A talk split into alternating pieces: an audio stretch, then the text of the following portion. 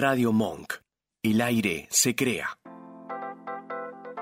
Bienvenidos a Mi Lado B, un espacio dedicado a los sentidos. Dale, prepárate, vamos a disfrutar de un nuevo encuentro.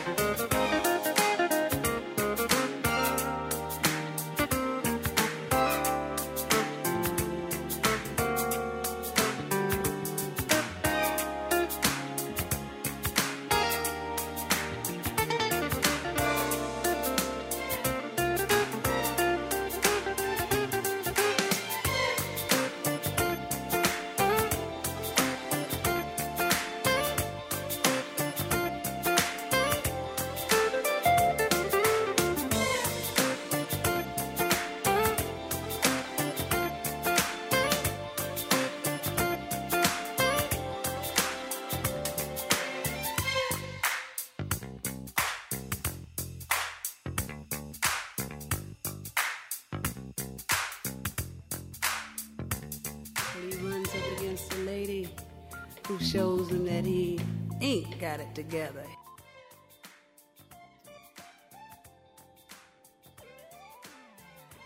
Buenas tardes, ¿cómo andan? Bienvenidos a una nueva pausa, un nuevo espacio, el recreo que proponemos para los sentidos de mi lado B.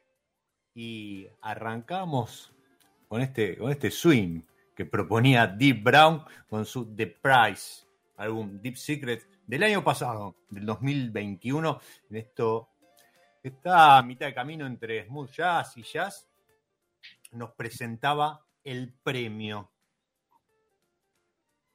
Pero no el premio del que vamos a estar hablando en un rato con nuestro invitado, un premio más musical, porque el que vamos a enfocar en la charla de hoy creo que debe ser el más ansiado en la industria de las barras y las bebidas. Pero para eso lo tenemos a él.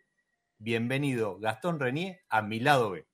Hola Diego, buenas tardes a todos, a todos los oyentes y, en la operación también. ¿Cómo andan? Todo bien, ¿cómo, todo, cómo, cómo andas vos? ¿Cómo te trata esta, esta gradual vuelta a la, a la normalidad, si se quiere decir, después de, dos años que creo que eh, nos movemos en una industria que fue bastante golpeada, ¿no? Sí, eh, en mi caso me dedico a tanto a la industria de bebidas como a la industria de bares. A la industria de bebidas más por el lado de la comunicación y el asesoramiento y, no, no tuvo grandes problemas la, industria de bebidas, más bien fue potenciada por la pandemia, en cambio la industria de bares por el otro, al contrario, digamos, eh, ya sabemos todo lo que ha sufrido por, los cierres. Sí, y, tocaste un tema interesante, porque eh, eh, más allá de, a lo mejor eh, por mi lado B pasa una mayor proporción de gente asociada con el mundo del vino, que también tuvo su, su beneficio, ¿no? Porque al crecer el consumo interno, revirtió ahí una tendencia a la baja que venía eh, sacudiendo a la industria del vino en particular hacia ya unos cuantos años. Pero además se dio en la, en la industria de las bebidas espirituosas, sobre todo destilados y demás, que creo que es donde estás más enfocado vos, eh, algo inédito, ¿no? Porque todo el mundo se volcó a armar su barra, su bar eh, en, casa, e incluso se dieron, y eso creo que favoreció también a que los chicos que trabajan detrás de las barras no, no, no se durmieran, no, no se quedaran quietos. surgieron muchos vivos, muchas charlas, muchas capacitaciones online respecto de eso y la gente se enganchó, ¿no?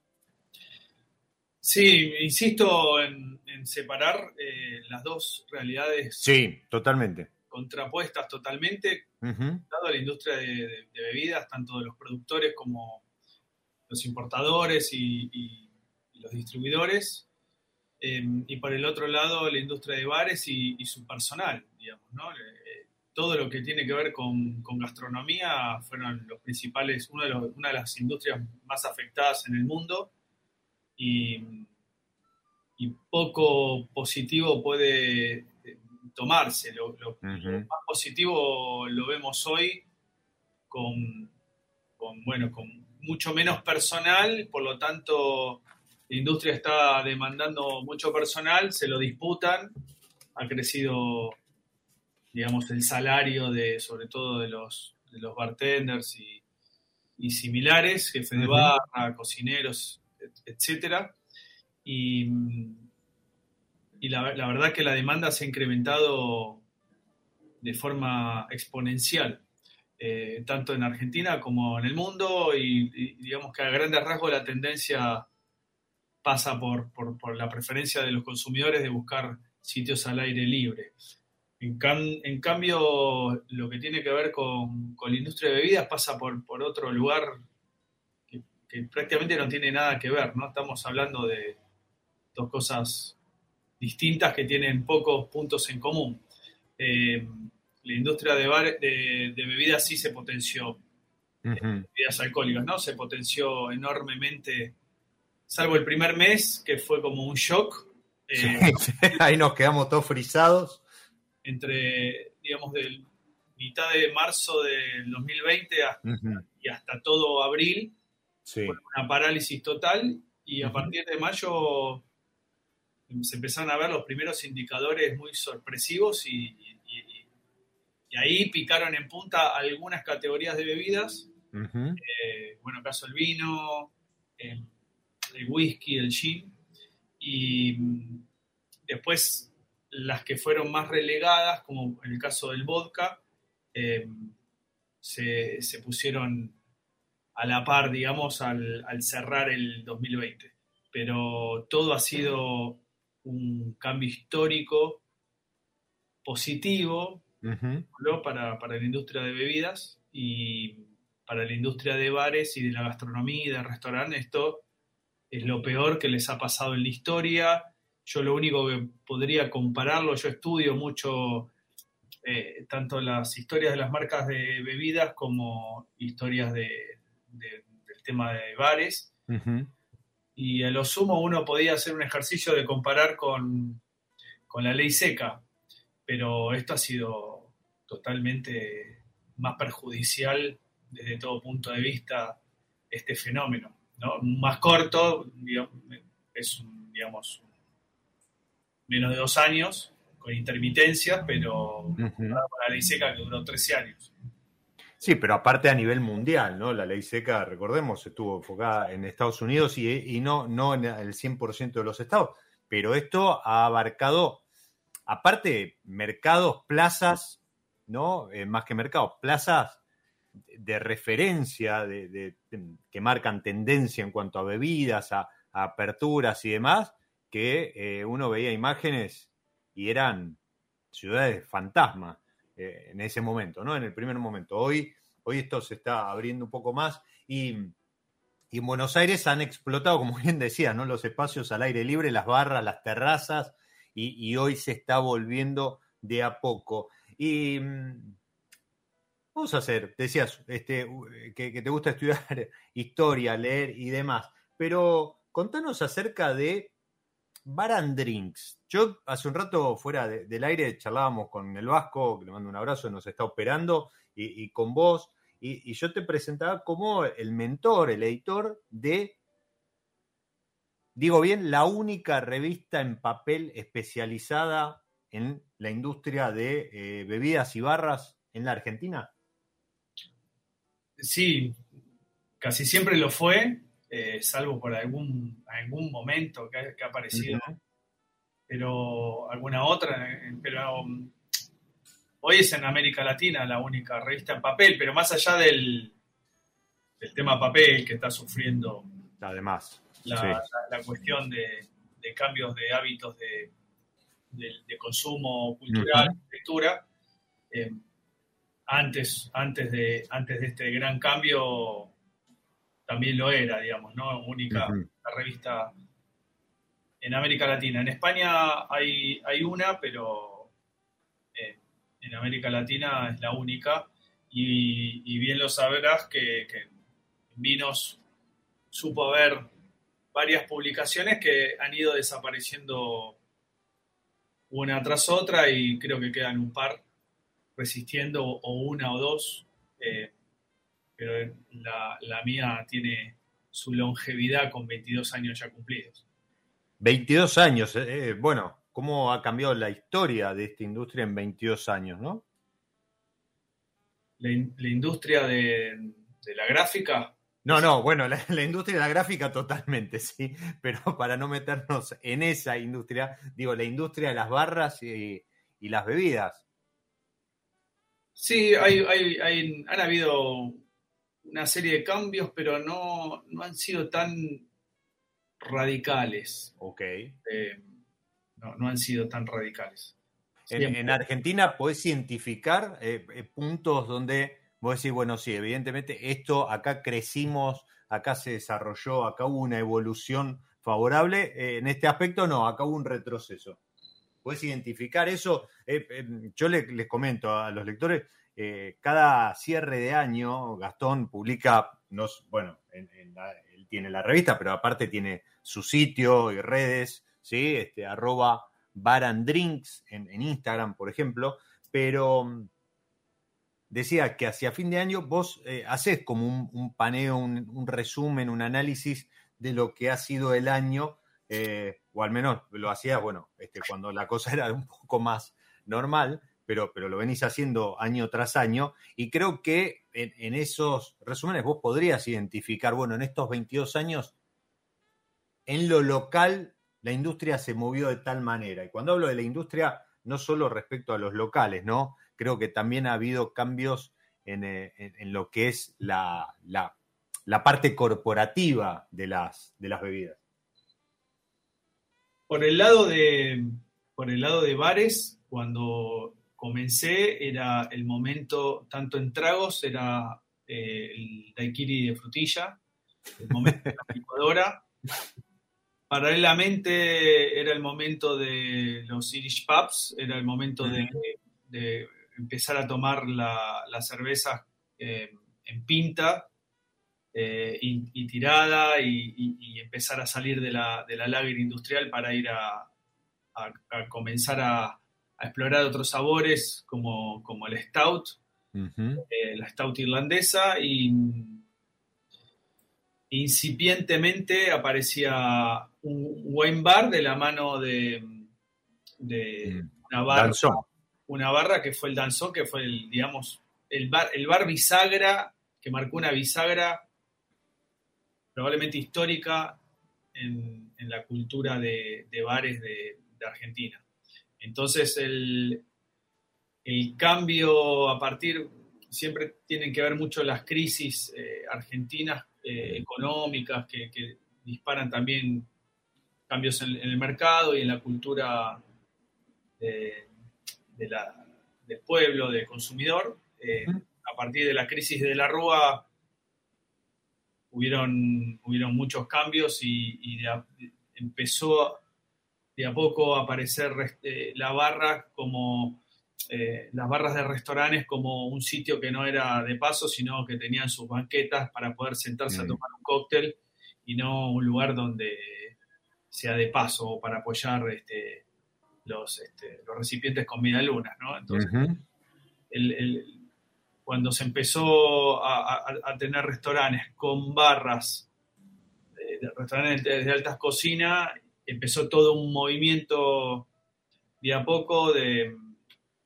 de un estilo nuevo de coctelería que yo en el 2003 denominé alta coctelería, fui el creador del término, por decirlo de alguna manera en- a mitad del 2003 y lo publiqué en una revista en octubre del 2003, del 2003 también. Ujú.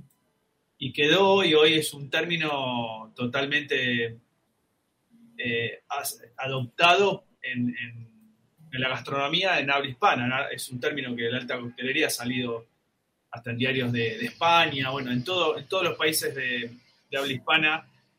Y la alta coctelería nace luego del- de aquella crisis del 2003 de Argentina, ¿no? El- y ahí empezó a cambiar bastante porque toma algunas bases de la coctelería clásica y, bueno, empieza a lo que hoy, hoy también se conoce como, tiene sinónimos, ¿no? La mayoría utiliza el coctelería de autor.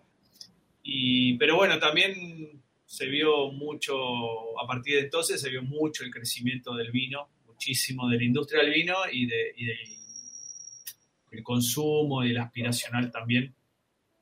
Pero fue, fue una bisagra muy grande 2001-2002. El daiquiri de frutilla quedó historia. Y los Irish Pub empezaron, se difundieron algunos, pero no, no, no prosiguieron con esa, con esa aspiracionalidad que supongo que unos 15 años después renace a través de las cervezas artesanales y de las Birrerías. Ujú. Birrerías, exacto. Así es. Sí, el- me- es muy gracioso lo que mencionás del daiquiri de frutilla, porque este, la misma referencia tomó en su momento cuando pasó por el programa Fede Cuco, y también, ¿no? Es como que, que a todos nos quedó grabado, pero no, el, eh, no solo el, el trago, el daiquiri de frutilla, sino las máquinas esas que estaban ahí arriba de, de- de la barra todo el día moliendo, todo el día, toda la noche, mejor dicho, hielo con, con vaya a saber qué, este, y se consumía a, a lo loco. Y, y en este cambio, en este andar, pues en su momento hubo una, una enorme camada de, de, de bartenders, de barmans. Eh, ¿Hoy crees que se ha vuelto a profesionalizar la tarea detrás de las barras? Sin Eh, duda. ¿Por qué te digo esto? Eh, eh, porque yo tengo compañeros de secundario y demás que era, eh, no, bueno, me engancho a hacer algo atrás de la barra, así no pago la entrada del boliche. Y, y, y cualquiera iba atrás de la barra. ¿sí? Este, era, era para servir dos, tres cosas, revolear unas botellas y demás. Hoy, hoy eso está profesionalizado. ¿Vos crees que incluso hasta la industria, las marcas, eh, promovieron la profesionalización? La verdad que mm, Argentina no es una, una burbuja o un sitio aislado del mundo. Son fenómenos mundiales, Sí. mundiales. Lo único que podemos analizar es qué tan conectada está Argentina al mundo por, por- por momentos o por, o por épocas, o qué tan desconectada esté. Eh, por lo cual, eh, no es que Argentina las cosas son de una manera y el mundo vive otra. Ok. el mundo del bar eh, hay que entenderlo como un fenómeno totalmente global. Eh, es realmente un fenómeno global, mucho más global que, la, que los restaurantes, eh, porque la, la- la coctelería tiene una enorme base que es la coctelería clásica y, y tiene enormes embajadas que son los bares de hoteles, sobre todo los cinco estrellas, que son los, los que han los que han hecho siempre la misma función a nivel mundial y donde uno vaya hay un hotel cinco estrellas y, ese hotel sabe que, su barra tiene que respetar esa coctelería clásica, cosa que no pasa con los, restaurantes. Eh, los restaurantes hacen comida que puede ser casera, bueno, algunos o, varios, o, una, un, tipo de restaurantes hace comida internacional, pero los bares tienen otro, otra realidad, por lo cual los asemeja mucho, los hermana también, y, tiene muchísimas similitudes un bar de, Asia con uno de, cualquier parte del, planeta. Entonces, el, fenómeno de, la coctelería y de las barras ha tenido épocas de, sube y baja. La época de oro se puede, digamos, se puede considerar por el lado de los 40, 50. Los 70 y 80 fue una caída, pero para esa caída ya en los 60 empezó un declive. Okay. Los 70 siguió profundizándose, los 80 es el peor de los declives y, y empezó una remontada a través de... El, inicio de la remontada, de, empezar a salir del pozo, fue la, película famosa de Tom Cruise. Cocktail. ¿no? Mm. Em, que no, la verdad que ahora no recuerdo si es del 85 o del 88, pero por ahí, que puso de moda una... A través del aspiracional, ¿no? El concepto claramente aspiracional, puso de moda el para, tantos en el mundo, quiero ser el bartender, el mismo bartender, ¿no? De, la, barrita que hace eh, la barrita en, la playa y que, y que hace revoleo de botellas. Y a partir de ahí empezó, en el 90 y en el, 90 y un poquito del 2000, se vio toda esa fuerza de lo que se llamó coctelería moderna y y ya con la entrada del, milenio eh, se empezó a, ver un... Como era tan contrapuesta la coctelería moderna, ¿no? De la licuadora, las cremas, el azúcar, los grandes recipientes, las grandes copas, parecían postres, ¿no? O, licuados con alcohol, como... Y eso se contraponía tanto con la coctelería clásica que la coctelería clásica empezó a recuperar su, su fuerza yo estimo que a partir del 2002. Y todo lo que fue del 2002 al 2010 fue recuperación, recuperación y, la década pasada, del 2010 al 2020, vimos una consolidación. Hoy, sin dudas, eh, la actividad pasa en el mundo por su mejor momento de toda la historia.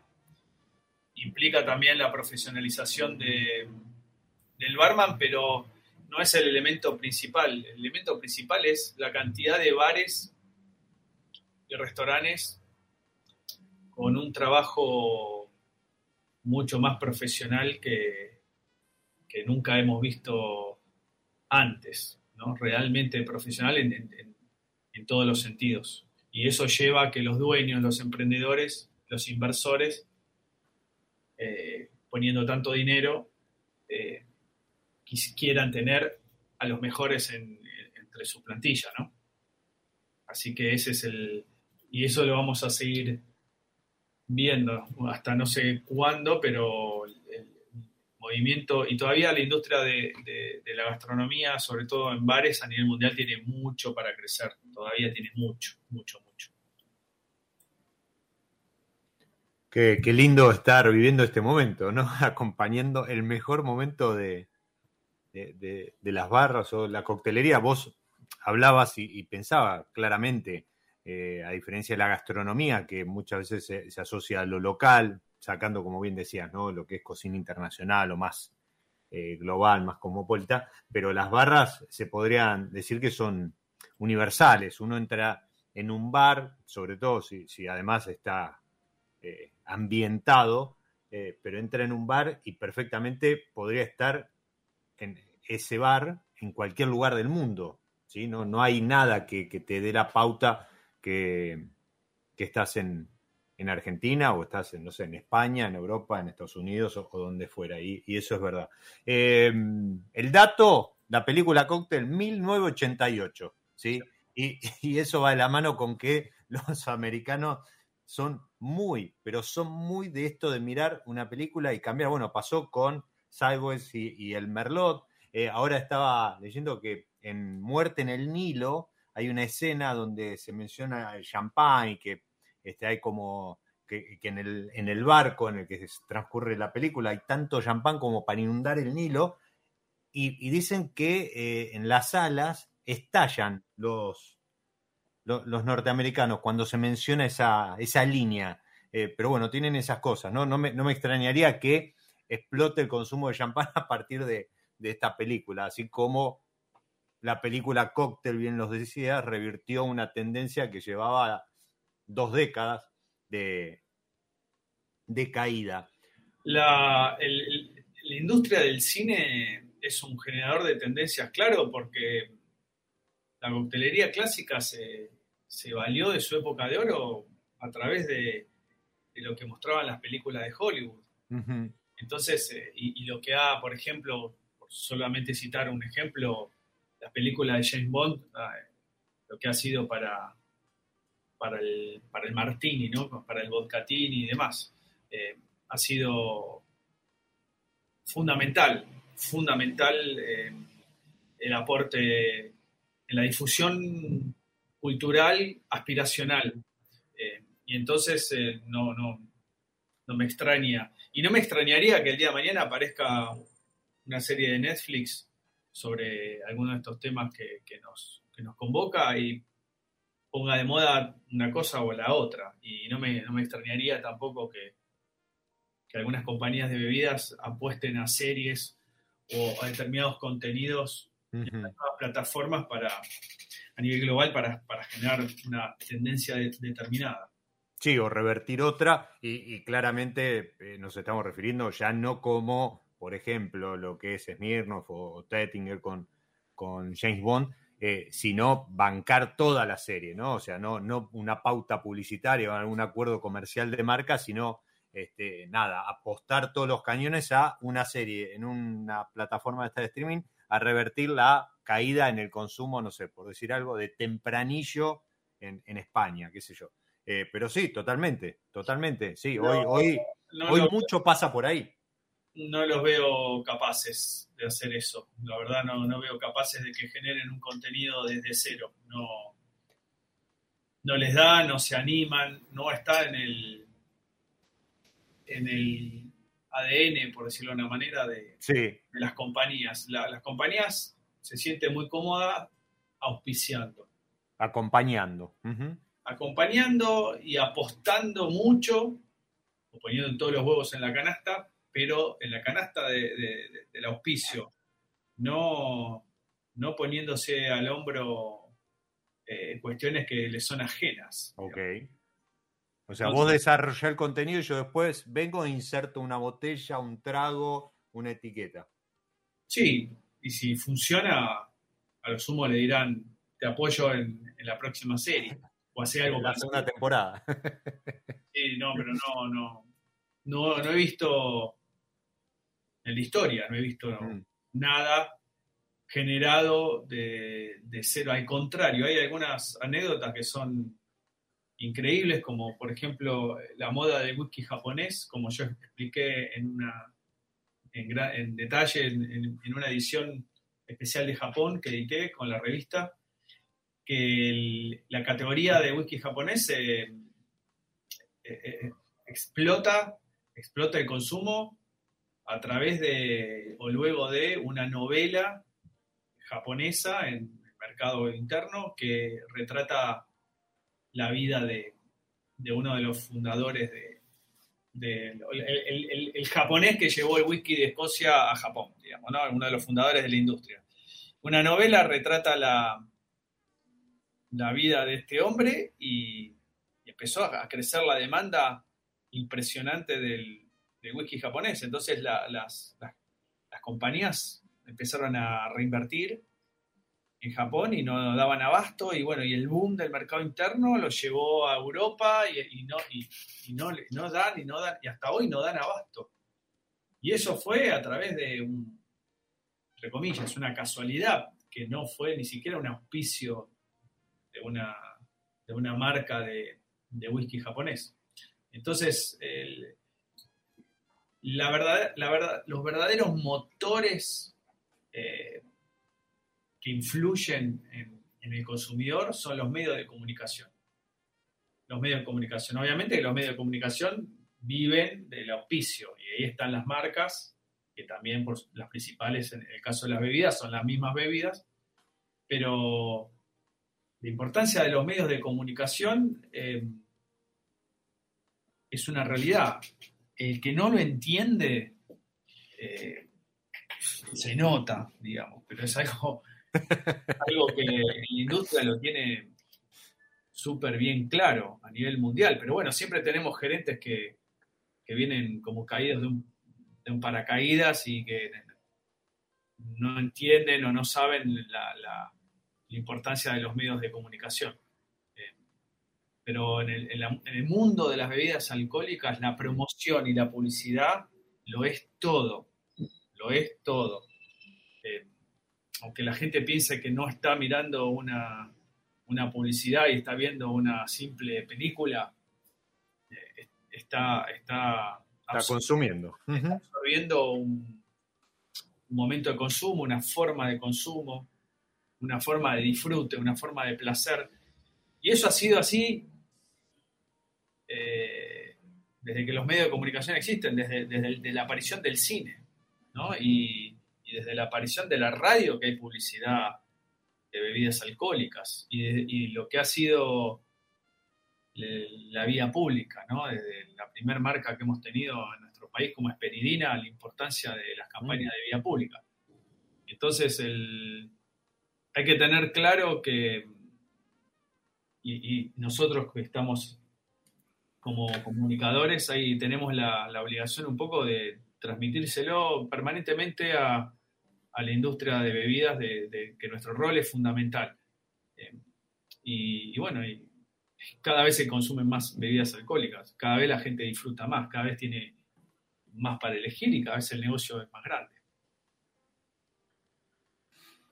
Y, ahí se, deja de ser rueda para convertirse en una espiral eh, creciente donde como vos decías, ¿no? Si, sabes ver el momento, si entendiste la mecánica y, te subís, vas a seguir ganando. Si no, la espiral te, va a pasar por arriba y, le, va a dejar, le vas a dejar obligadamente el lugar al siguiente. Vos hablaste hace un rato, recién, cuando comentabas la anécdota que no la conocía, la del boom de los whiskies japoneses a partir de esta novela, dijiste en el número especial dedicado al whisky japonés o a Japón, una cosa así.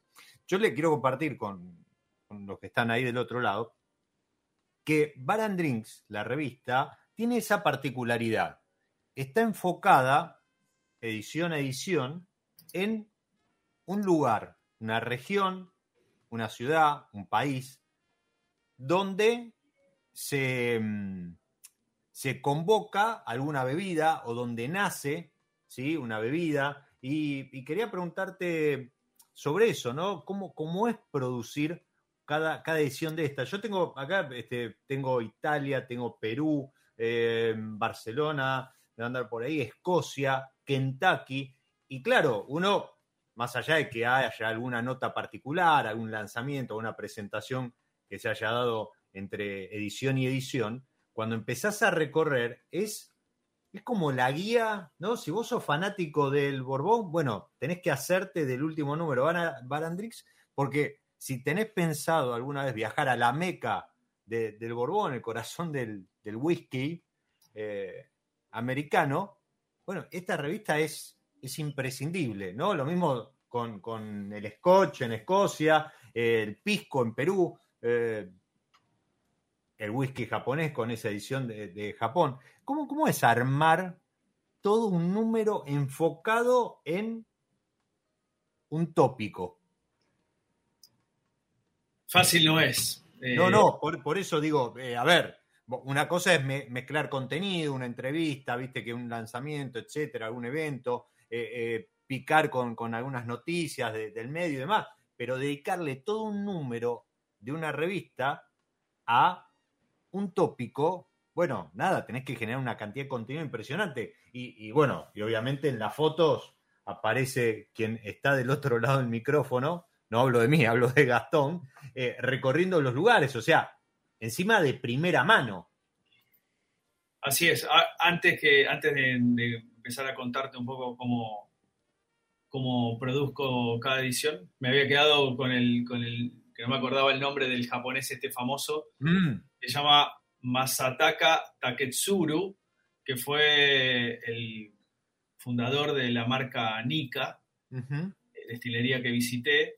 Hay dos destilerías de Nika, yo visité una y la novela hablaba sobre la vida de Masataka Taketsuru, em, porque el tipo de muy jovencito fue a, Escocia y aprendió todo lo de whisky en Escocia y volvió, se casó con una escocesa, volvió a, Japón y, se propuso hacer un, whisky lo más parecido a Escocia y creo que le ha salido hace más de 100 años, ¿no? Pero eh, como una novela puede disparar la demanda de, un producto es una cuestión real y no solamente en un mercado cerrado, sino eh, con el tiempo a nivel global. Es un fenómeno que ya lleva como 15 años eh, y, no, y siguen sin poder dar abasto. Por el caso de Wiki necesitan del anijamiento, entonces es muy, es muy difícil adivinar de acá a 10 años cómo va a ser la demanda dentro de 10 años. Entonces, producen hoy,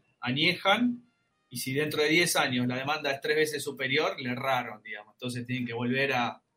Y así están, ¿no? Y así están. Eh, es un negocio muy difícil, como no tiene nada parecido en otras bebidas el, whisky por el tema del anijamiento. Em, el, tema de la, el tema de las, eh, de las producciones de la revista, bueno, en 22 años em, al principio, a fines de los 90, la realidad de la industria gráfica era otra, em, no, tenía nada que ver, de hecho no existía la, fotografía digital, era todo como era antes, con rollo y los, los escáneres se tenían que escanear. Y mm, yo traje, digamos, el concepto de dos revistas de, Estados Unidos que ya existían, una dedicada a los dueños de los de los bares y las discotecas y otra revista para los bartenders. Yo lo que hice fue hacer un mix de ambas y, empezar. En Argentina en ese momento había una o dos revistas para los dueños de, de restaurantes, pero de un perfil mayor, que tenían un poquitito del tema de barras. Y mm. hice una, revista especializada que, tenía novedades de, de todo un poco muy lejos de la... recién era muy incipiente el Internet, recién empezaba el Hotmail. Y en aproximadamente el 2000, del 2006 al 2010 sí me dediqué a hacer eh, ediciones especiales por categorías de bebidas, con, con, catas comparativas en la Escuela Argentina de Sommelier. Entonces una se le dedicaba al vino frisante, otra se le dedicaba al ron, otro al ron añejo, otro al, vodka común, otro al vodka ultra premium, o sea, por dividida las ediciones por, por segmentos de, producto, ¿no? por, subcategorías. Cuando ya di toda la vuelta, eh, tuve un viaje a, en mayo del 2010, tuve un viaje a México a hacer la ruta del tequila, invitado por la oficina Comercial de México en Argentina, con apoyo de la Secretaría de Turismo de Jalisco. Y la verdad que me quedé súper entusiasmado con, esa experiencia y dije, yo tengo que hacer un especial de, cada ruta eh, lo posible, porque hice un especial, a partir de ahí hice un especial de, de la ruta del tequila y dije, yo tengo que hacer una revista así hago tres revistas de promedio o tres revistas por año. Sí. Y, y, bueno, lo primero que hice fue ir a lo más cerca que tenía, después del viaje de México. Lo más cerca que tenía era Chile y hacer la, ruta del, Pisco. Y después dije, no, tengo que hacer la ruta del ron en Venezuela, me fui a Venezuela y así arranqué y llevo, por ahora, llevo un centenar de plantas productivas por el mundo, incluyendo Japón, como les decía, Escocia, que fui dos veces, eh, Estados Unidos, eh, bueno, New York, Irlanda, eh, dos veces Inglaterra, bueno, España varias veces. Y así voy a seguir continuando en, los viajes, que un poco la pandemia me lo, me lo retrasó si no hubiera seguido viajando. Pero como tengo material siempre tenía material, eh, me adelantaba, eh, como si fuera, hubiera tenido una premonición. Tengo material todavía para, para dos ediciones más. Eh, ¿Podemos, ¿Podemos anticipar que se viene? Sí, estoy preparando la de Suecia, que fue un viaje que hice justo antes de la pandemia, con la visita a la destilería de Absolute. Y, cada vez que, voy a un país, hago por lo menos una destilería principal o, las que pueda, depende de cada, de cada país, y, bares, y lo que es la cultura de... De barras. Eh, puede ser una destilería, puede ser una cervecería, puede ser una bodega, depende de lo que, lo que el país o la, o la región, ¿no? En el caso de España he hecho como cuatro ediciones por regiones, ¿no? Una por Jerez, la otra por Madrid, dos veces Cataluña y a veces tengo que repetir también, ¿no? Porque los viajes hago otras destilerías. En el caso de Londres fui dos veces, publiqué dos veces. Y también me queda Dominicana como de nuevo otra, repetir el destino, pero con nuevas destilerías, ¿no? Y, la idea, eh, la idea mía es, tener una, una, revista que los invite a, a viajar. De, hecho, literalmente he tenido lectores que han llegado a Japón y se sacan una foto en el aeropuerto con, mi revista. ¡Qué gran! ¡Qué lindo eso! Para recorrer este país de la mano de esta revista, ¿no? Qué lindo. Bueno, era lo que comentaba yo recién, ¿no? O sea, eh, es perfectamente, te puede servir como una guía, si, si, a ver, si te interesa el mundo de los bares, las bebidas y demás, perfectamente lo puedes utilizar como una guía porque lo que comentaba recién Gastón, respecto a los bares, tenés el menú, dónde está ubicado, qué tomar, qué comer, etcétera, eh, así con, con, cada una de las destilerías o locaciones. Gastón, vamos a hacer un pequeño, una, pequeña pausa dentro de esta pausa, ¿sí? Pero ya dejo plantado, planteado el, el tema a la vuelta. Quiero hablar de los, podríamos decirle los Oscar o, los Martín Fierro, para hacerlo más vernáculo, de las barras y las bebidas que están cumpliendo la edición número 20, los Bar and Drinks Awards Edition eh, número 20, que premia bartenders, barras, eh, cartas de coctelería, eh, personajes de la industria, equipos de, detrás de barras, y no solo eh, uno puede decir, ah, bueno, pero Buenos Aires, siempre esa cosa centralista. No, no. Región por región y después a nivel nacional. Ahora volvemos y nos zambullimos en lo que va a ser esa premiación que ahora obviamente, por como decía Gastón, por temas obvios, está, estará premiando 2021, pero, pero esto se venía haciendo todos los años. Y ahora, como cada episodio, jugamos un poquito con algo de música y alguna variedad con los amigos de San Felicien y hoy estoy disfrutando de la charla con Gastón, lo escucho muy atentamente, mientras en la copa tengo el Bonarda de San Felicien 2018, proveniente de el lado este de Mendoza.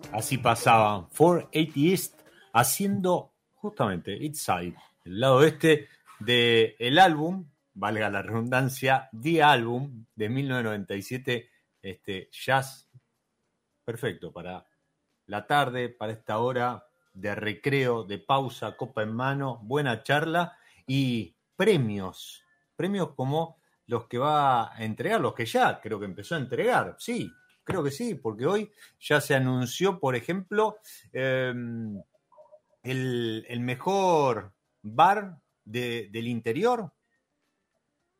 Sí, estuvimos en Santa Fe entregando in situ a One Six Roof en la ciudad de Santa Fe, que es un bar que está en el piso 16 de una torre de oficinas. Y en el último piso pusieron un bar y en la terraza la continuidad como, como rooftop, ¿no? Como, un, lugar doble, que son realmente dos conceptos distintos en uno solo. El lugar es increíble, es un, lugar que tranquilamente podría estar en Puerto Madero, pero también podría estar, como, conversábamos antes, podría, podría, estar en Miami. Es transportarse, no, no por menospreciar a la provincia, pero no, no hay nada en esa categoría ni en Santa Fe, ni en, ni en Córdoba, ni en Rosario. Realmente es un lugar increíble. En la, edición pasada salió segundo a nivel mejor bar de Argentina y decidimos hacerle una mención especial como mejor bar del interior porque es prácticamente es el lugar perfecto eh, tiene una cantidad de, detalles y de aciertos que, lo vuelven un, atractivo. Estuve conversando con la dueña, es una empresaria, relacionados a ella y su marido, relacionados al mundo de los bienes raíces, al, justamente al dueño de la, de la torre, mm. al, al, hotel, tiene un hotel enfrente que se llama Los Hilos, eh, mm, donde estuvo River, por ejemplo, alojado hace una semana cuando fue a Santa Fe, ahí en la zona del puerto. Y digo, la verdad, acertaste eh, con, todo, me ha contado el proyecto. es, un bar es un sinfín de, pequeños detalles, ¿no? Que, bien, bien llevados y bien coordinados pueden lograr una maravilla. Y bueno, les va genial. y allí estuvimos para, para entregarles en, mano. Hoy subimos en el portal bar-drinks.com.ar, es, nuestro portal, ahí está la, nota subida hoy con todos los detalles, fotos, eh, argumentos y, nos quedan 10 ternas para, para dar a conocer, ¿no? Hay, desde lo más importante es el mejor bar de Argentina y mejor bartender de Argentina, pero también el destacado, el gerente, el ejecutivo destacado de la industria de bebidas alcohólicas en Argentina, que también es un premio muy esperado y muy deseado por todos los que trabajan en, compañías o en el mercado de, bebidas alcohólicas. Y después está mejor apertura, mejor barra, mejor carta de coctelería, mejor team de bartenders, bartender revelación también.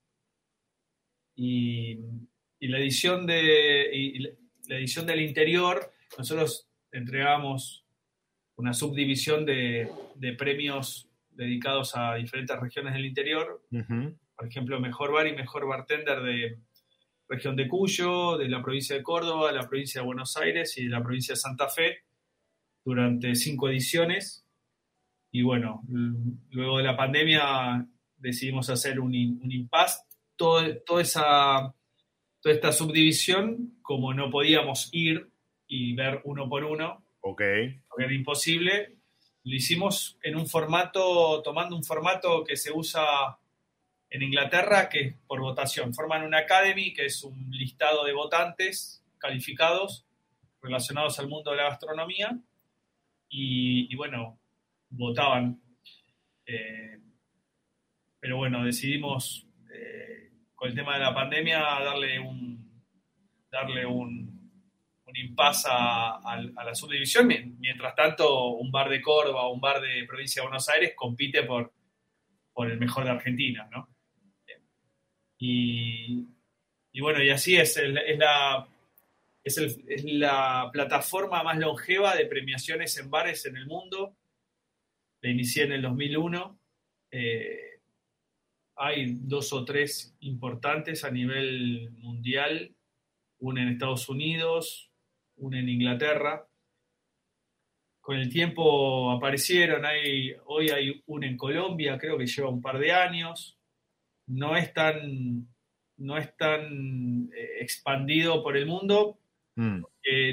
no es una plataforma fácil de, de establecer. Para, para, dar premios hay que, primero hay que tener mucha honestidad, no hay que mezclarse, eh, no hay que tener favoritismos, hay que mantener una imparcialidad evidente. Solamente hay que ser honesto, sino hay que parecerlo también. Y esa honestidad intelectual deviene de toda una trayectoria y deviene de un rol que uno juega. Hace unos años, el principal, uno de los principales eh, referentes de la gastronomía chilena me, me, habla y me dice, ¿cómo podemos hacer para, para que los niños estén en Chile? Pero él quería participar casi como inversor, obviamente que quería un premio. Sí, sí. Entonces, de alguna forma le di a entender que eso era imposible. Desde el vamos es imposible.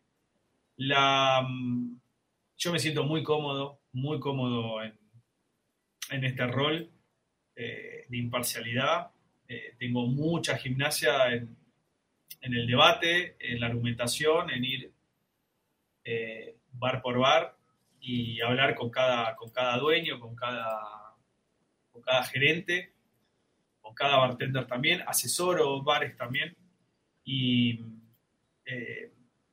no, no, es un, no es una plataforma que tenga fines económicos. De hecho, en este momento ni siquiera tiene sponsor. Eh, y, va, para, va para adelante. También las empresas tienen, no, tienen un cierto desconocimiento o miedo de, quedar eh, como una, con preferencias por, por un bar y no por el otro, que son clientes de ellos también. Pero no es una, no es una función fácil el que la quiera hacer bien. ¿no? Por lo tanto, basarse, está sustentada en la credibilidad y es algo en lo cual yo trabajo del primer día es lo que aprendí en la universidad. El, único capital que tengo es la credibilidad y en eso trabajo y, y, eso lo construyo y lo hago no desde mi computadora, sino lo hago en la calle, yendo por todos lados. Tanto por bares del mundo como por bares del interior, como por, por bares y restaurantes de, de Buenos Aires hablando, conociendo gente.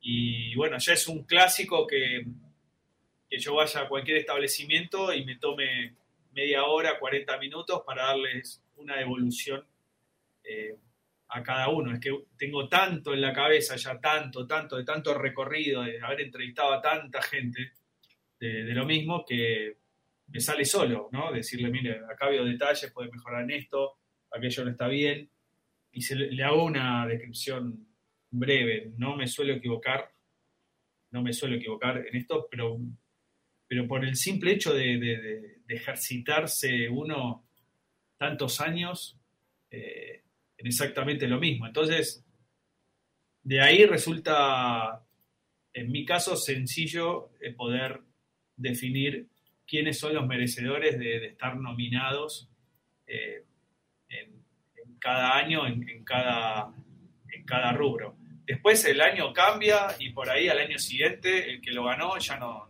o desaparece o no, no se lo merece más o tuvo un cambio abrupto. Eh, con lo cual uno puede decir, ¿cómo, ¿cómo le dieron un premio a tal? Que ya, bueno, realmente hay grandes cambios. Pueden haber grandes cambios en un establecimiento de un año al otro, porque tienen los los bares, a diferencia de los restaurantes, tienen ciclos más cortos de vida. Depende mucho más de la moda y de la tendencia.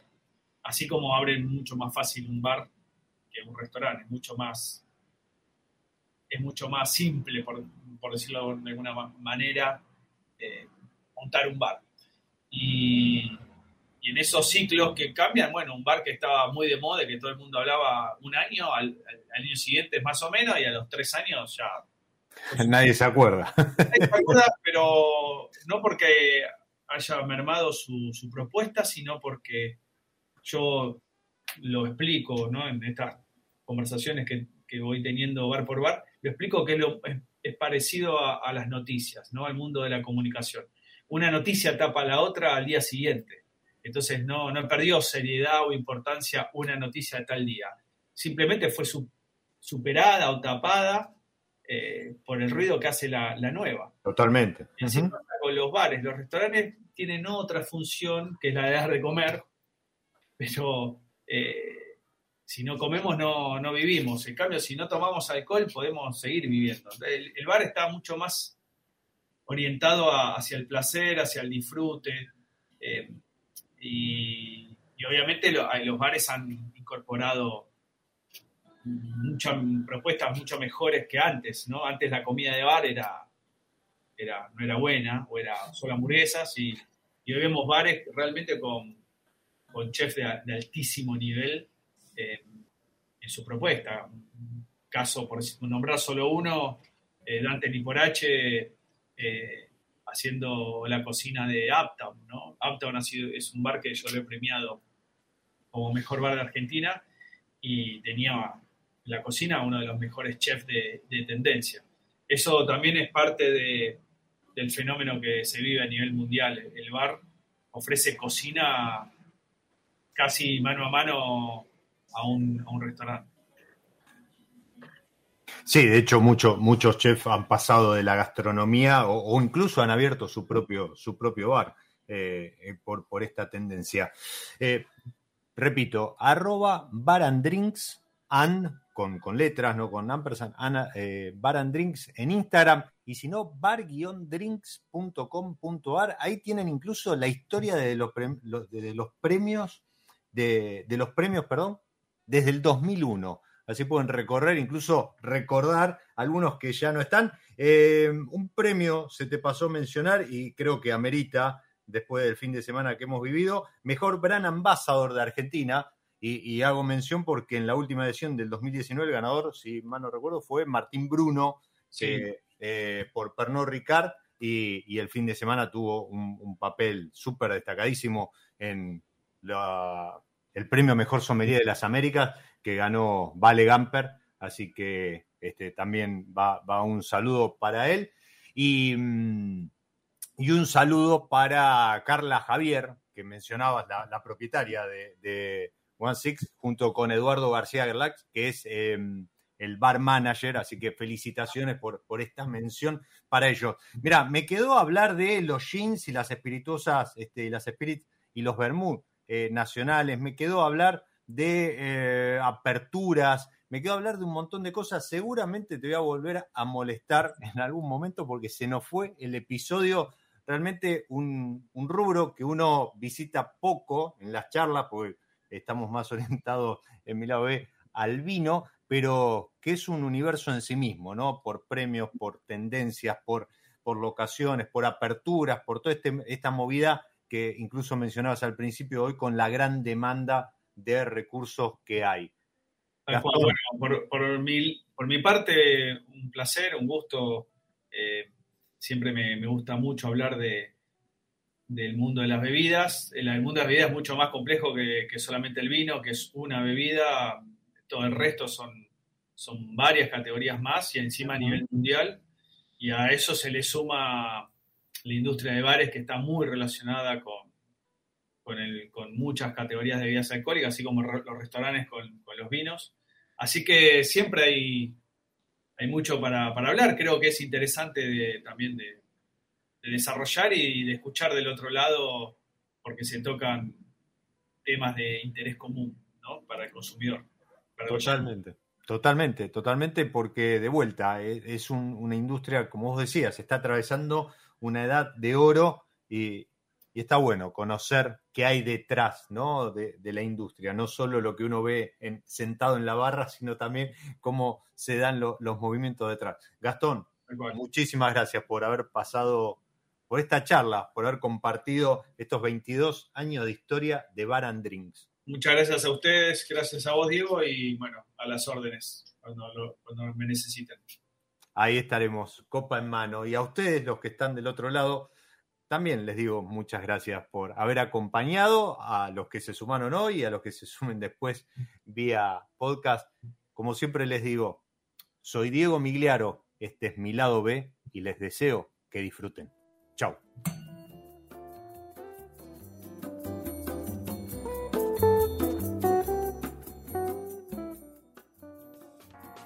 Nos encontramos en cualquier momento en otro episodio de Mi lado B.